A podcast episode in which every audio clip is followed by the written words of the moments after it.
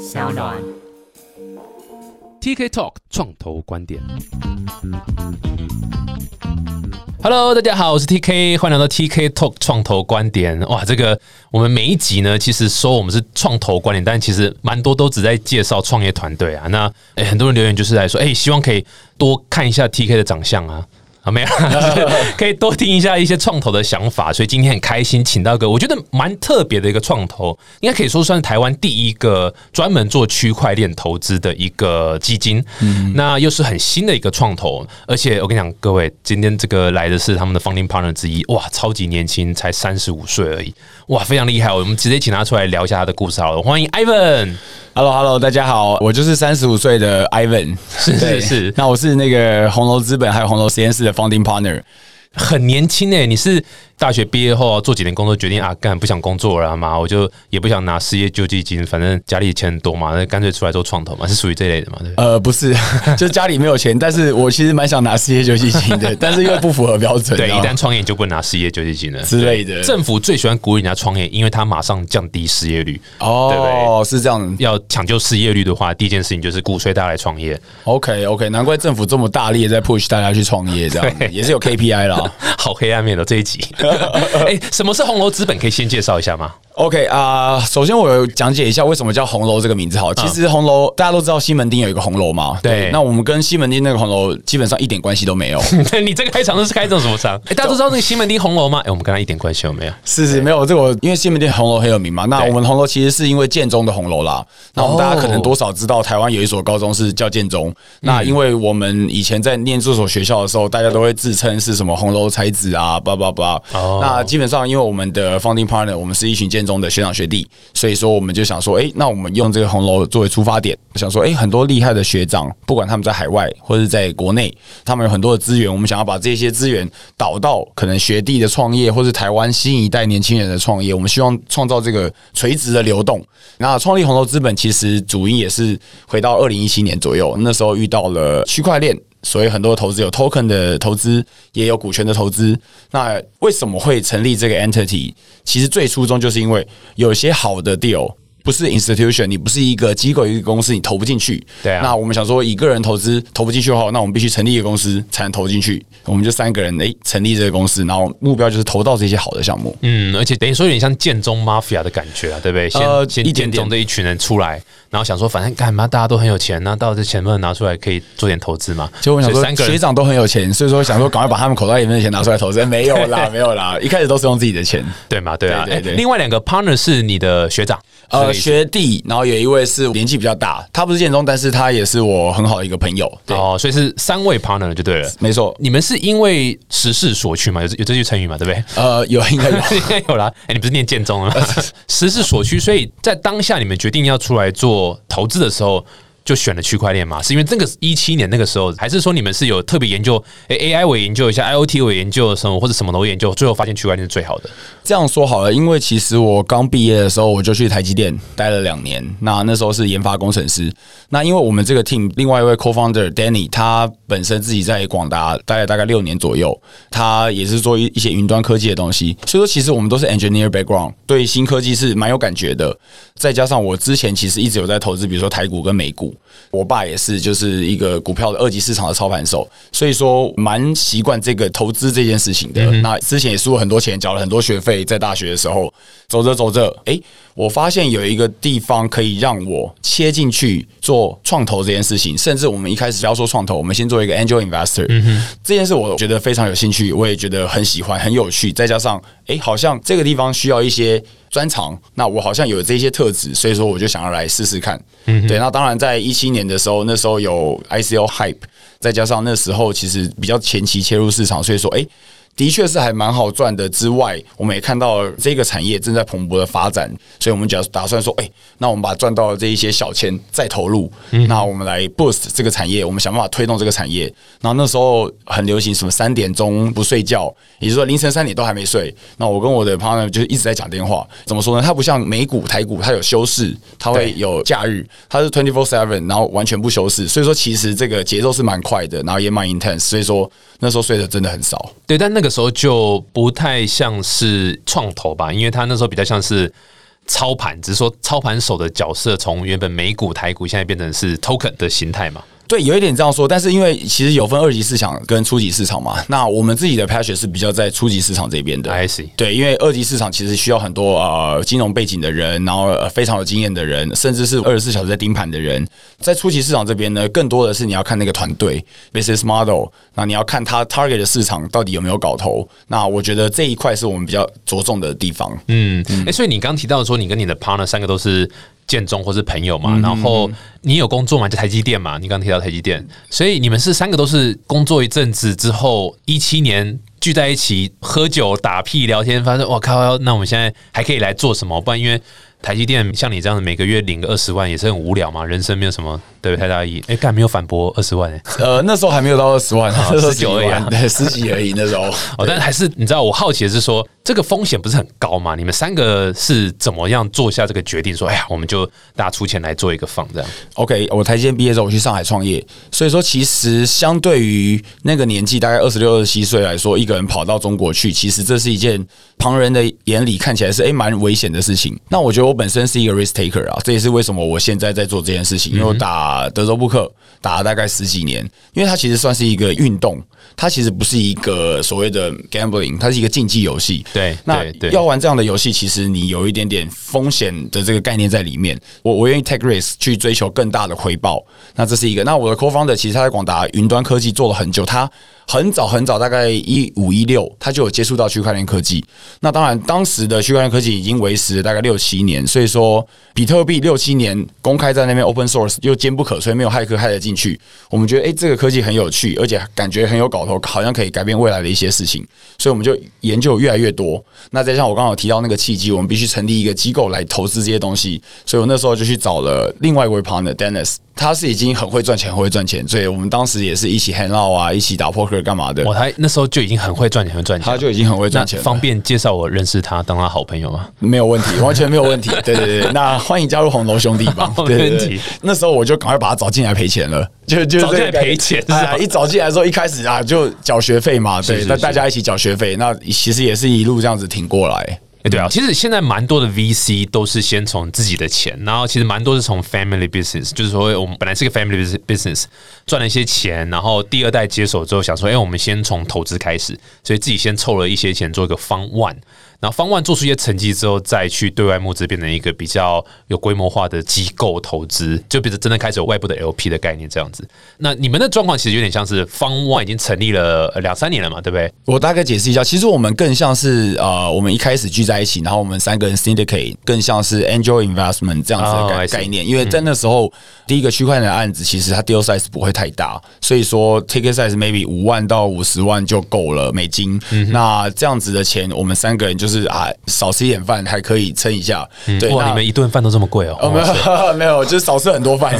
对对对。那第二个是，其实我们比较不是那种家里背景很好，所以说有自带 LP 的概念。嗯，对。那我们其实就是比较所以你，没你没有 LP？我们其实没有 LP。对，我们就当自己的小 LP。哦对不起我我其实有 LP 啊，对不起，我 我我我开了一个黄腔，不好意思，我跟对对对跟跟各位听一般人一样众道歉。一瞬间没有 get 到。对，那所以说一开始蛮辛苦，是因为很多的，比如说创投也好，或是投资公司，我会说他们比较 top down，对就是他们已经有一些资源在那边，然后 maybe 是一个 LP initiate 这件事情，我有一笔钱，我想要投投什么呢？我找一个专业的团队。呃，一群 maybe 是 GP 或者是经理帮我管这个钱，但我们比较像是我们自己想要投，但我们没有钱怎么办呢？那我们只能用自己口袋里的钱省吃俭用，然后慢慢的投，谨慎的投，然后赚到钱再回来再投，慢慢把这个雪球越滚越大。对啊所以其实真的蛮辛苦的，而且我们坦白说，公司成立到现在，我们很慢很慢，这些 partner 才开始拿微薄的收入，这样之前是是完全没有收入。没有，我觉得这就是一个过程啊。其实很多人会问我说：“哎、t k 我想成立一个创投，或者是哎、我要怎么样可以变成一个创投？”说老实话，就我现在观察啦，我希望之后会变，但我现在观察，这创投是真的是一个有钱人在玩的游戏。那倒不是说它不好，而是说就是它的进入门槛比较高。因为一开始你如果就去跟人家募资，你你是 nobody，然后你只是就是有 passion，或者哦你有很棒的远见，你会分析什么团队，然后你说我要去跟人家募资，哇，这件事情真的太难了，因为你要人家把几千万或是亿以上的台币嘛，几亿这样的台币的钱放你身上，有时候真的不是单纯说哦，因为你很聪明，或是因为你会分析趋势，或是因为你会算这些 discount rate，把这个 cash flow 算回来什么的，不会是因为这些 skill，而是我到底信不信任你这个人？对，我觉得更多的是一些信任是真的，然后这个信任呢是要时间培养的，没错所以建立信任成本蛮高的。非常非常难。所以其实回到我刚刚讲，就是说越来越多人是那不然这样，我没办法一开始博得你的信任，或者说信任需要很长时间经营。那干脆我一开始先用我自己的钱做出一些成绩出来，然后我拿这个成绩再去说服你，这个数字的说服就会相对比较容易一点。没错，没错，像我们的概念也是，就是不管是做什么样的尝试，我们就是自己先尝试，自己先赔钱或者自己先赚钱，然后我们再验证几个投资的方式，或是说，哎，这样的 model 比较 workable 的时候，我们再开始，哎，比如说帮朋友赚一些钱啦，然后慢慢的，我们也有投资人在帮他们赚一些钱，但是都还是偏比较天使投资的这个概念。嗯哼，对我们的确是蛮。倾向于就是要做投资公司，就是要帮投资人赚钱。那如果在我们都没有信心帮投资人赚钱之前，我们先不要把投资人的钱拿来随便投，我们先用自己的钱，这样赚赔都自己的，比较心里比较过得去。那一方面，当然我们也不是所谓的创投老手，所以说其实在这个行业我们都一直在学习，然后一直在进步，也希望行业里面的大佬能够看到我们的能力，所以说我们就一步一步稳扎稳打的继续放大我们的事业，这样。嗯哼哼，对啊，哎、不过我还是很好奇哦，因为红楼资本是至少第一个放是这样以区块链为主轴的，但是你要一讲到区块链，大众反应一定就是先负面、负面、负面这样子。那其实大家不会真的去研究技术到底怎么样，他只是看到说新闻报道谁又被骗，谁又被骗。嗯所以你们当初我在讲，你借这个平台好了，对，虽然我这个节目每集大概只有五个人听而已，但是 至少还还是有五个人听。你能不能帮区块链产业讲一些话？我一定要帮他们讲一些话，我应该说帮这个产业讲一些话，因为这个产业我一开始会听到很多的 scam 啊，一些比较杂七杂八的东西。我觉得第一个新科技的开始的时候，其实都是有这个乱象。举个例子，就是以前网际网络，比如说一九九四年、九五年的时候，Internet 刚出来的时候，其实也很多当时的科学家等等的，诶，觉得这是一个诈骗，这个不现实。再加上两千年打抗泡沫之后，哦，他们好像验证了他们的想法一样。但是我们现在看看怎么了，就是这些伟大的公司在打抗泡沫之后，Amazon、Facebook、Google 慢慢出来，到现在，我觉得非常进阶的共享经济，这样 Airbnb 或 Uber，其实我觉得这是人类世界很伟大的进步。那只是在当时一开始，Internet 也会被当成是会不会是诈骗了，会不会是假的？所以说新科技的开始，我觉得给他一点时间。其实，呃，随着时间的演进，我们从一七年看到现在，其实已经好非常多了。就是说，比如说 Facebook 尝试要做 Libra，JP Morgan 发了自己的 Coin，然后很多的。银行都已经让区块链体系在做这个跨境支付，那甚至我们看到很多 supply chain，他们用共同的账本在维护这个供应链的整个完整跟稳定。那所以说，其实我们可以看到很多好处。那之前我在台北有一个 TED Talk 有分享过啊，我觉得区块链有三个很大的好处是。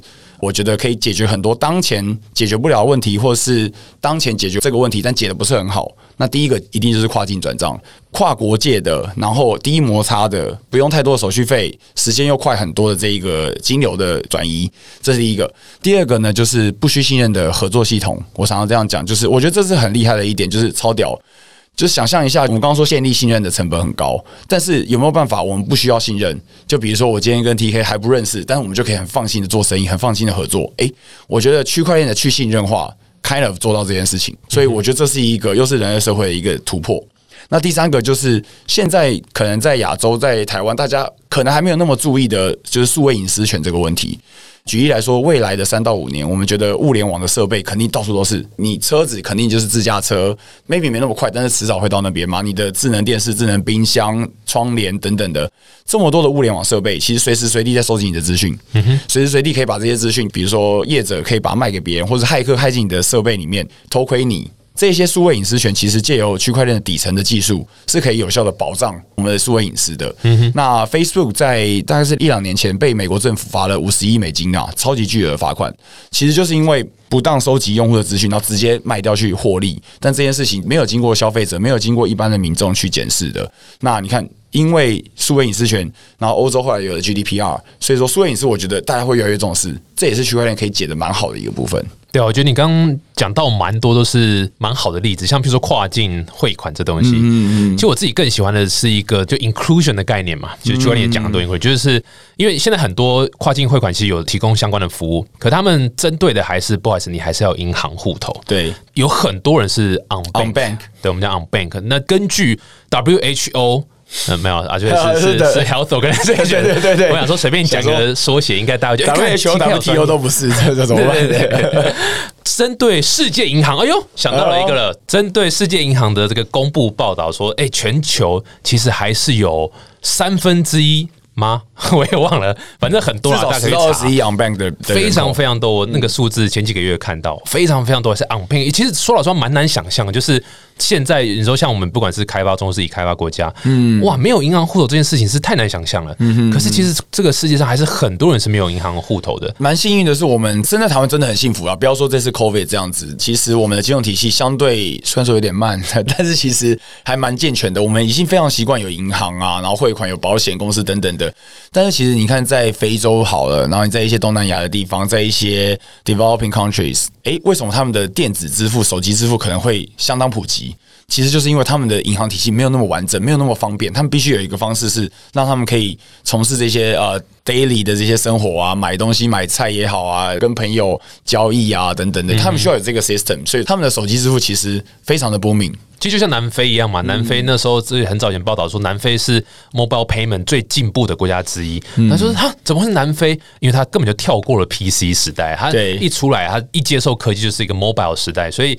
对他们讲是啊，再自然不过啦，为什么还要用 PC 这件事情？那反而是很多是，你知道，像我们这种 PC 时代非常成功的，我们就很多时候还是卡在说，哎，是不是应该要 PC 的科技要去顾到啊？然后像现在银行系统全部都是一个封闭型的，然后非常非常老旧的系统，要升级就哇，这很困难。简单来说就是有包袱，而且包袱很大。对，所以很多我常在推导一件事情，也是跟很多大企业讲说。当你很成功的时候，就是特别要小心的时候，因为往往所有的失败都是因为你太成功了，所以失败。你看，像柯达，就是因为他的哦。相机的太好了，对。所以它数位相机来的时候，这个浪潮就完全不管了。那 Nokia 其实也是，对因为 iPhone 起来，他们那时候觉得 iPhone 是一个玩具，一个小玩意。我那时候可能七八成、九成都是市占率都 Nokia，根本不用管 iPhone 这个小玩意儿，对不对？所以很多时候是太成功而失败，就像我一样是帅到分手。哦对不对对，难怪难怪你都没有女朋友。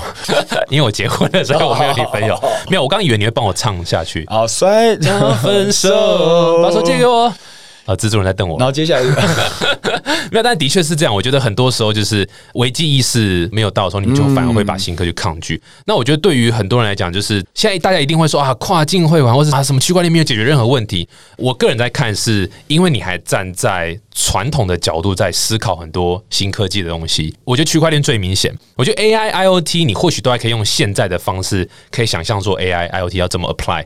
但是区块链真的是要换一颗脑袋，你真的是要把脑袋清空，重新去研究这一个我们讲真的讲 cyberpunk 的一个精神，然后一个反中心化的一个精神，去思考说，假设真的没有银行，真的没有政府，或是真的没有一个中间人的存在的话，诶，这个到底会是一个怎么样的世界？从这个角度去想，就会觉得说，诶，好像区块链这个东西合理了，然后想象空间很大。对，我觉得刚刚那个是比较乌托邦一点的想法，就是说我们到比如说一个去中心化的世界，然后自己可以当银行等等的。我觉得 goal 可能是有办法做到那样，但不见得会真的那样做。但是呢，我们先拉回来现实一点的话，我觉得要让这个科技走入大家的生活中，要让世界的大部分的人去认可这个东西，其实还是要在他们没有知觉的状况下改善他们的生活。嗯哼，那我觉得这个切入点可能会比较容易一点。所以说，诶，区块链科技到底可以拿来干嘛？怎么造福我们？我举一个很简单的例子，就是现在大家都知道那种 WannaCry 有一个病毒嘛，他没事就冲进你的电脑，把你的 file 锁起来，然后跟你勒索，然后只是刚好跟你勒索的他拿的是比特币而已。那其实他这件事情是跟区块链没有关系的，他只是想说，诶，拿比特币，所以政府啊、警察就不知道我跟你勒索了。WannaCry 这个病毒在我们说 Web Two 的时代是没有办法被解决的，但现在其实我们有一个新创团队的 solution，它就是区块链科技，它把这个所谓的原来的这种 file，不管是你的文字档也好啊、影片档啊、照片等等的，它就把它先加密以后，它把它切碎。然后再把它加密丢到区块链的节点上。所以说，其实汪道块这个病毒冲到你的电脑里面的时候，诶，它一看其实是满地碎片，我们叫碎形的一个治安，满地碎片看不到任何东西，它看不到诶没搞头，它就走了。所以说，诶，它就解了汪道块这个病毒。那当然，所有的病毒骇客攻击都是一直迭代、一直推陈出新的。那防御的机制也是一直这样，只是至少诶，我们在 Web 三的时代。看到了一个这样的方式，可以去防止一些以前防止不了的问题。这个就是你们投资的项目之一吗？呃，对。哎呦，借机打广告哦！哎呦，那就直接讲他们叫什么名字吧。是啊，他们叫 Dark Bits。Dark Bits。对，其实是台湾它你可以缩写 DQBZ。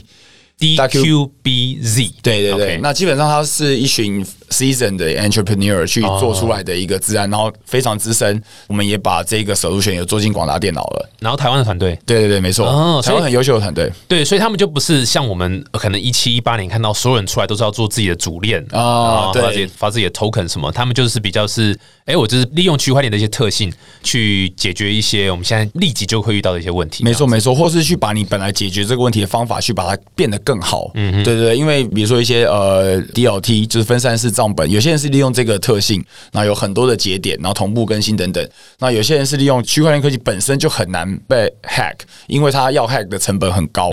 所以说，哎，利用它区块链不同的特性，其实是有不同的解法。但是话说回来，其实真的不是万灵丹。你看，加在外面什么哦，区块链可以治你的癌症啊，什么不行吗？哦，没有，不行，不行，不行，真的真的不行。对他也没有办法让你就是一夕暴富。我本来想说，你刚提到区块链可以解决信任问题，因为我和我老婆最近信任的问题，trust issue。蛮重的，想说区块链可以解决一下，咨询一下是可以解决，是区块链可以解决。这个我不太确定，但是我觉得我有机会解决一下你的问题。可以把夫妻俩关系把上链吗？这样就比较没有信任问题。我觉得建议不要上链，因为上链以后太透明公开，大家都看得到。说的也是，说的也是。哎，不过你们投这么多啊，也好奇想问一下，因为回到刚刚大家对于区块链很多负面的这个印象。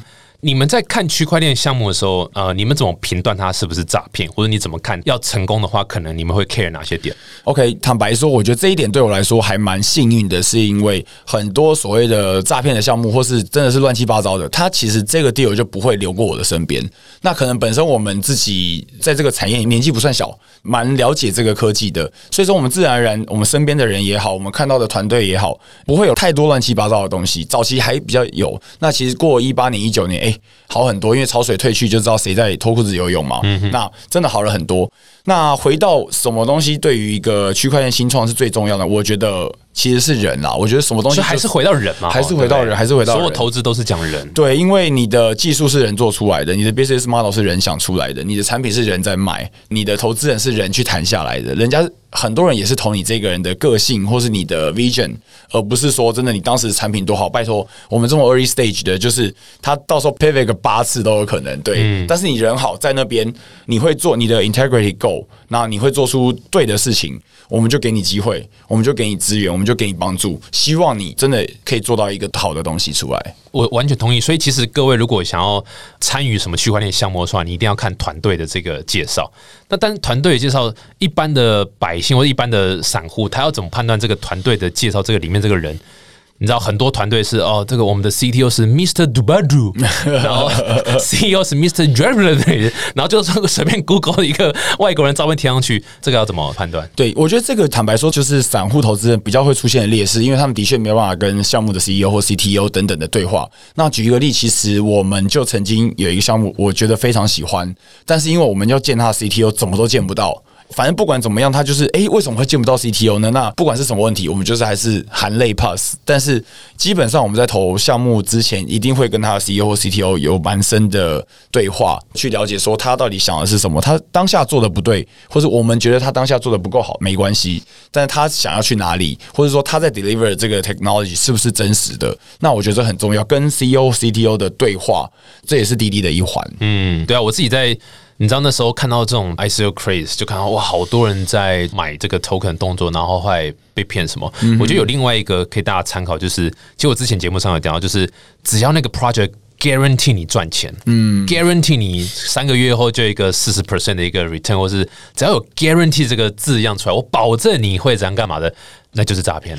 对，感觉 而且 guarantee 很好，感觉很容易触发。就是其实小时候都有学嘛，天下没有白吃的午餐。嗯，而且通常越高的回报、越高的 return，它其实伴随着越高的风险。嗯哼，就是风险跟报酬永远在一起，这个请大家一定要务必记得。我觉得这可能是大家听这个 podcast 啊，非常要记住的一件事情，就是风险跟报酬永远正相关。没错。哎，那你可以聊一下你们红楼资本投资的这 criteria，譬如说平均投资的金额是多少？然后你们都是看怎样团队比较是在你们的符合你们的雷达里面这样。OK，我们大部分的投资金额大概是从比如说呃五万美金到大概十万十五万左右，这个区间比较常见。对，那一方面就是可能有时候我们的 allocation 不会那么多，或者是说哎有其他很厉害的投资人，所以说哎会压缩到我们投资的空间。那 take size 大概是这样子。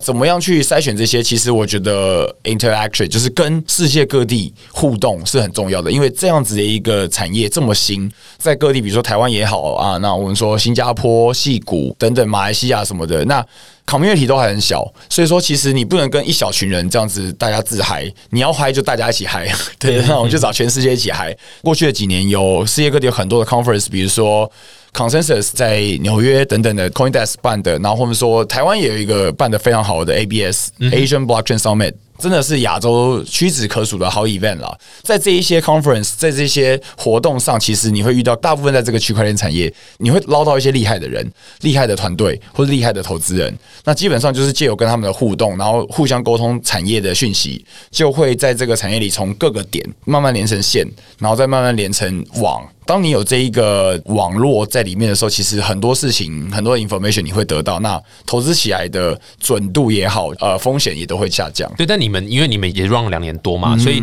有没有投资的策略？跟着时间推进，一直修正，或者说不要说修正，就是说开始改变。说，哎，现在比较看什么？像譬如说，我刚举例说，一七年你可能那时候大家都在做主链，可能就是多看一点主链东西。可能一八年初开始大家做 Layer Two 的东西，然后看多一点 Layer Two 的东西。可能像现在你刚刚讲到资安的部分，或者是所谓，哎，不要只是单纯发 token 或是做链，你可能是开始利用区块链的某个特性去解决现在问题。你们有策略上有什么修正吗？我觉得 T K 很厉害，因为的确策略上有修正。那因为早期因为仿纲就是这样写嘛，啊，是这样，是啊，有写好 早提醒我。没有没有，对啊，因为一开始的话，当然你看早期有一阵子，比如说 D App 好了，那我们比如说 Layer Two，然后甚至一开始的主链，但是坦白说，我们一开始在看投资的时候，这些主链或者 Layer Two 并没有在我们 Tier One 的雷达里面，嗯，因为我们把区块链科技就当成 One of the emerging technologies，所以说它就像 AI 一样，它就像 IoT，它就像五 G 一样，因为我们就是以前都是工程师嘛，我们觉得哎，一个新科技出现，它的目的就是在解决。人类世界的问题，或是优化人类的生活，它怎么样用的好，不见得是做主链帮到我们最多。做主链感觉没有帮到我们特别多嗯，Layer Two 帮到我们可能有一些，也没有觉得特别多。所以说，其实，在以区块链科技来说，我们早期看到的，会想要说，哎。基于它刚刚我说的那三个特性，所以它可能在 maybe supply chain 上面，在 cyber security 上面，然后一定在 fintech 或者 banking 这边有很大的帮助。其实我觉得食品溯源也是一个，或是高价品真品的溯源，也是一个蛮好的用法。那再说一次，区块链绝对不是万灵丹，所以我们针对这几个 vertical 有看的比较多。I see，对。所以你们现在投资除了区块链，你们还有在看其他，对不对？你们应该不止在投区块链嘛？就是现在这个放也不只是看区块链嘛，对不对？对，因为我们怎么讲，区块链算是一个底层技术，对我们来说，区块链就是把 internet replace 掉的东西。但是你底层技术，你真的要帮到，你真的要在现实生活中产生一些影响，你上来到应用层的时候，你免不了会碰到其他东西，比如说你会碰到 IOT，很常见。那你会碰到一些 AI 做资料处理的时候。，Five G 目前比较没有太多的时间去，我觉得 Five G 新创，因为那个场域可能不太够，他们还在做实验等等的。的确，我们为了要解决一个真正的问题，我们光是区块链不够。比如说红头实验室好了，诶，我们看到一个区块链新创团队，它的产品 maybe 就是没有那么成熟，或是一个 component，它没有办法真正解决一个企业的目前一个痛点，那怎么办呢？除了去帮他提供这个产品之外，我们可能会把它。跟我们另外 portfolio 的，比如说 IOT 新创，把它两个绑在一起，变成一个 turnkey，这个 turnkey solution 可能就可以去解掉一个真正的问题。那我们觉得这样子是有价值的，那也是红楼实验室一直以来的精神，就是说我们让新创团队知道说，其实你的东西哪里不够好？如果已经不错了，那为什么还卖不掉？因为哦，还少了什么？那我们帮你找什么？或者说，哎，你觉得 business model 可能没有那么漂亮？那我们去从市场面回推，跟这些新创团队说，哎，需求是怎么样？怎么样就可以解决这个问题？所以我们稍微哎调整一下方向，也不用改掉你的产品，哎，我们就真的可以把一些产品做进去。哎，我发现你应该是有偷看到我的仿纲了。对我下一题就是要问红楼实验室。其实我们有英号菜客，没有没有。对，因为你刚提到都是红楼资本基金那一块，但你们还有一个叫做红楼实验室这个 entity。那它本身是呃像 venture builder 这样的一个概念，没错。你可不可以先解释一下什么是这种 venture builder 这种 program？这样 OK，最狭义的 venture building 的定义应该是说，比如说我今天我 Ivan，我有钱，我有 idea，然后我也知道市场面的需求在哪里，所以我什么都有了，但是我一个人就是二十四小时，那怎么办呢？好，我就找一些聪明的人来，或者年轻人，或者有 passion 的人。我给他们 idea，我也给他们资源，就说，哎，其实我们怎么做就可以做出某一种东西，市场会想要，或者说可以解决某一个问题。我觉得这是最狭义的 venture building。那我们现在在做，其实有点类似，但是我们还没有大到说，哎，我们把团队直接收进来，或者直接 hire 很多人在 in house，让他们去做我们想做的 idea，而是说我们搭配很多的新创团队，因为其实台湾。作为一个科技之岛啊，我觉得真的不为过，因为我们在看了这么多世界各地的新创团队，tech 来说，台湾真的很不错，在世界上 maybe 输戏股，可能都还想不到会输哪里其他的地方了。台湾的频道你一定要讲台湾是赢戏股的，啊对不对？台湾 number one，台湾 number one，China number eight，耶！对，那回到 venture building，所以说这样子一个做法，我们觉得哎。第一个很有趣之外，第二个真的可以帮助到新创团队。而且说真的啦，我们也没有那么多 idea 啦，我没有那么厉害。所以说我们诶，他们的有些 idea 非常棒，差一点点就可以解决现实的问题，或者说已经可以解决了。只是说现在这些传统企业，或是科技业，或是政府单位，可能还没有那么了解。对，诶，我们恰好了解了以后，我们必须扮演这中间的桥梁。我们把我们所谓的现实世界跟这个 digital world，我们把它拉在一起。因为拉在一起之后呢，大家都会产生好处啊。这些新创可以长大。他们可以就是实现他们的梦想。这些企业也因为这些新的 solution 的导入，maybe 是最简单、最简单的降低成本、提高营业额，这是最简单的。甚至他们 business model 改变之后，他们还可以产生新的一个生意、新的一个 BU 都不一定。嗯哼，对。而且台湾在我们讲 CVC 嘛，就是 corporate VC，其实是越来越明显。记得去年应该 CVC 算是在台湾这边正式超过 VC 投资的钱，所以其实台湾这边企业对于接受新创的科技很少了。很少很少了，因为 VC 的钱更少，所以 但其实整个派还是很少。我觉得还是蛮鼓励大企业可以继续持续跟新创合作。不过你刚刚讲的概念就是这种所谓 venture building，有点像是哎，你们这个组织在协助，可能是譬如说有 idea 或者是有钱的单位，跟有实作能力或者有技术的单位做合作，然后一起去解决一些东西嘛。因为平常的创投就是。我就是出去找你已经在做这一件事情的，没错没错。但这个有点像是我更早期的，更早期。然后我们愿意很把我们说把手弄脏也好，但是其实我们是非常乐意的跳下去跟团队一起发想，然后一起去 tune 这个产品，然后甚至是写一些 code，因为我们就是喜欢这件事情。那我们也觉得这件事情有帮助到，因为其实我们做这件事情，以红楼实验室来看，一边是很多的新创团队 portfolio，另外一边是很多的呃企业。其实从右边看，其实就是在做 venture building。那当我们从左边来看的时候，其实诶，我们在做企业的数位转型。我们提供很多最新的 tool，可能是这个市面上都还没有的 tool，去帮助到你做数位转型。因为我们知道数位转型跟数位化其实是不是等号的嘛？那数位化 maybe 就是只是诶上个网啊，做个 app 啊，上个云啊，这是数位化。数位转型其实我觉得是蛮破坏式的，就是诶，你可能真的你的 business model 因此而变了，而且不是变坏，可能是因此而变得更好。嗯那这个。是我觉得很多，比如说 revenue 停滞啊，或者是说在寻求事业的下一春的企业，他们可以去仔细思考一些神圣的考虑的一件事情。因为红楼实验室它本身还是一个 entity，对不对？所以理论上还是要有找到我们讲的可能就是客户嘛，也就是说，不管是各种方式去 join 这个 program 的人。我今天是听众好了，我是要怎么样的一个 profile 才是适合去找你们说，哎，我想 join 这样的一个 venture building 这样的一个 program。第一个就是很适合来找我们，但就是你很有钱。哎，没有啦，开玩笑的啦。哎呦，哎，真的吗？这真的，如果你真的很有钱啊，记得先找我，然后再找你 refer，然后再找我。我我不要再丢给你了，不要这样。对，没有啦，就是当然的，就是半开玩笑。那最适合来找我们的，可能就是哎，现在企业它需要一些新的工具。遇到大企业啦，哈，大呃，企业大企业非常适合政府单位啊，或银行等等。现在我们跟银行透过 SI 的 engagement 是蛮多的。这些大企业需要做数位转型的，其实数位转型这个词有点 vague，但是没关系，来找我们，我们就让你知道什么叫做数位转型。因为这本来就是很克制化的东西，又不是是是是又不是一个 turnkey solution 拿去就可以用了。对对对对对，而且 turnkey 搞不好都要稍微再调整一下才适合你用。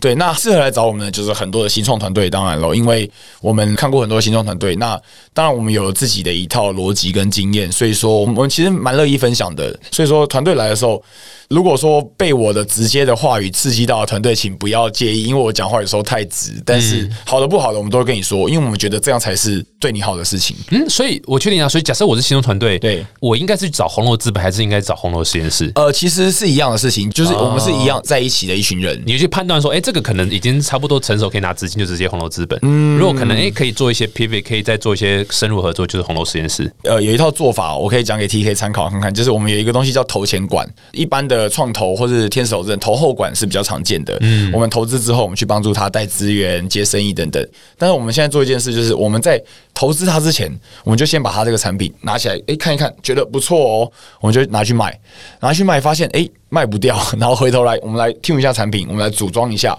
把 business model 调好，啪卖掉以后。我们就回头来投资它，嗯，对。那其实这里面的架构就牵扯到红楼实验室跟红楼资本两边都上了，嗯，对。那这样子的方式，其实我觉得投资有两点很重要啊。基本上投资第一个要买的很便宜，这是很重要的一件事。第二个就是风险的控制，我觉得最重要的就是这两件事情。那在我们这个投钱管的做法，我觉得在风险的控制上的确，我们经验上获得很大的收获，因为很有效的降低风险。那买的便宜，这个就是看你有多会砍估值。看你啦，看你有多会砍啦。哦，没有啦，不要这样子，我们不砍估值的。是是是，不降估值我就降投资额，这样。对对，呃呃，刚刚那个做法其实忘记补充一个额外的好处，就是通常我们帮他接到企业客户之后，企业客户回头来也会投资这个新创的。嗯嗯，对，这是我相信 TK 也常常见到这样的状况。嗯嗯，对，那这也是 C B C 他乐见的状况。其实因为 C B C 要投的，我相信。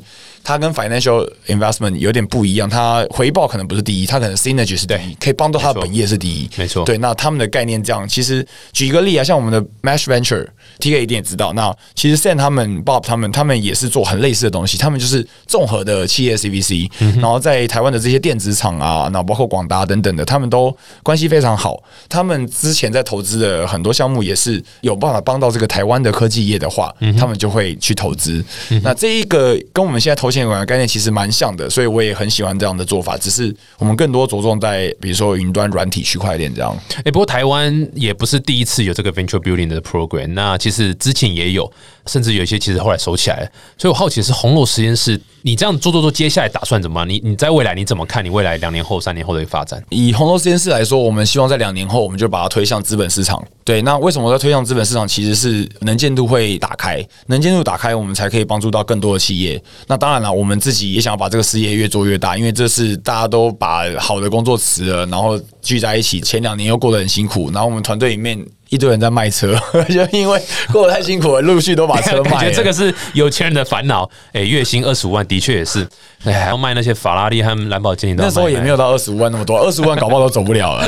是开玩笑，开玩笑。一方面是，当然那时候追台湾科技，我们算是比较晚的一群人啊。那创业路上真的很辛苦，但是我也给各位听众一个分享，就是其实创业你说难吗？我相信 TK 一定不觉得难，不信你问他。超难的，好不好？哦他他都是表面上说难哦，是是是没有。其实创业就是一连串解决问题的过程嘛。对对对对。那其实心态很重要啦，就是说你看到一个问题，遇到一个难关的时候，你到底怎么解决？积极正面算是创业过程中蛮需要的一件事情。每个事情都是一体两面，没有事情都是好的，也或者都是坏的。你遇到一个难关，其实很多时候我们成长的时候都是在那个挫折的时候，比如说跟女朋友分手的时候，或者打牌输了一屁股的时候，哇，那时候的感觉都很深刻，然后就会哎、很思考为什么我会这样做，我到底哪里做错？叭叭叭。你在顺风顺水、一帆风顺的时候，不会想到这些事情。所以说这些失败的经验。真的是长大到现在，我才知道失败为成功之母，千万不要挑战这句话。就前人的智慧哦，你看天下没有白色的午餐，失败为成功之母超有道理的。对对对，真的是这样啊！就是创业很难啊，其实创投也是创业的一种嘛。那其实你们也在学啦，就一路上一直在试着修改，到底什么样状况是最好。然后我觉得红楼实验室某种程度上也是你们在解决创投遇到的问题的一个 solution，因为你不会是每个 deal 进来都是 home run，你一定会有很多次哎。Action 你还没有 ready，可是我看到 potential 在这个团队里面，所以诶，那其实这样透过一个红楼实验室，它就在解决这样一个你们创业的时候遇到一个问题，那相对把成功率也在提高嘛。没错，没错，这蛮酷的。而且两三年后会到公开资本市场吗？是这个意思吗？呃，希望顺利的话，很酷，很酷。对啊，这感觉就是另外一种。把这个全民呃什么万众创业这样的这个精神再把持续发挥起来，因为理论上是的确，其实蛮多团队是有技术，但他不是很确定到底市场在哪里，或是问题在哪里，他要怎么去解决？没错没错，因为台湾这个地方蛮特别的，你看对比戏骨好了，就是我们这边的科技蛮强的，但是我们这边支持这个科技新创的力道可能还没有那么够。那呃，我觉得这是原罪啦，因为过去我们的硬体、我们的 PC、我们的半导体真的是很强，那这些光芒可能掩盖了一些软体，或是掩盖一些其他的新。科技，那投资人的思维也是说，哎，我投我看得懂，没有人会投看不懂的东西。那就是说，大家看得懂那一套都已经这么赚了，为什么我还要学习新的一套？等等的，有可能有这个现象。难怪你开路前一直讲什么台积电不倒，台湾不会好。没有，我没有这样讲。我觉得台积电千万不要倒，因为台积电真是不折不扣好。我那倒，台湾就倒，真的倒了。我都跟朋友说，就是台积电，就是只要它被什么黑天鹅拉下来，什么美股跳水，闭着眼睛买就对了。是是是，真的是闭着眼睛买。它就是我真的很敢大声说。什么时候它的股价只要是掉下来，那不是因为它自己的因素就买就对了。哦，你们那个离职前都有签合约，对外一定要这样讲。呃，一定要这样讲，因为这样子还每个月还会再给你 五万这样。没有没有没有。对，蛮酷的，蛮酷。不过真的是很棒啊，我觉得需要更多这种年轻的创投，然后有新思维创投可以多出来一些东西。这个创业板就这样子，就是要一直 try。你如果只是依照前人的做法，是绝对不会有突出，不会有新的东西啊。很酷诶！如果大家想多了解红楼资本的话，可以去哪边再多去多了解你们？呃，可以打这个下面这个电话。好，在下面这个打。好，那我们就谢谢。没有没有没有。呃，其实我们可以上我们官网，就是打红楼资本就有了。对，红楼资本就搜寻得到，或红楼实验室也会搜寻得到。好，再次感谢 Evan，感谢 T K，感谢 T K，下次见，拜拜，谢谢，拜拜。Música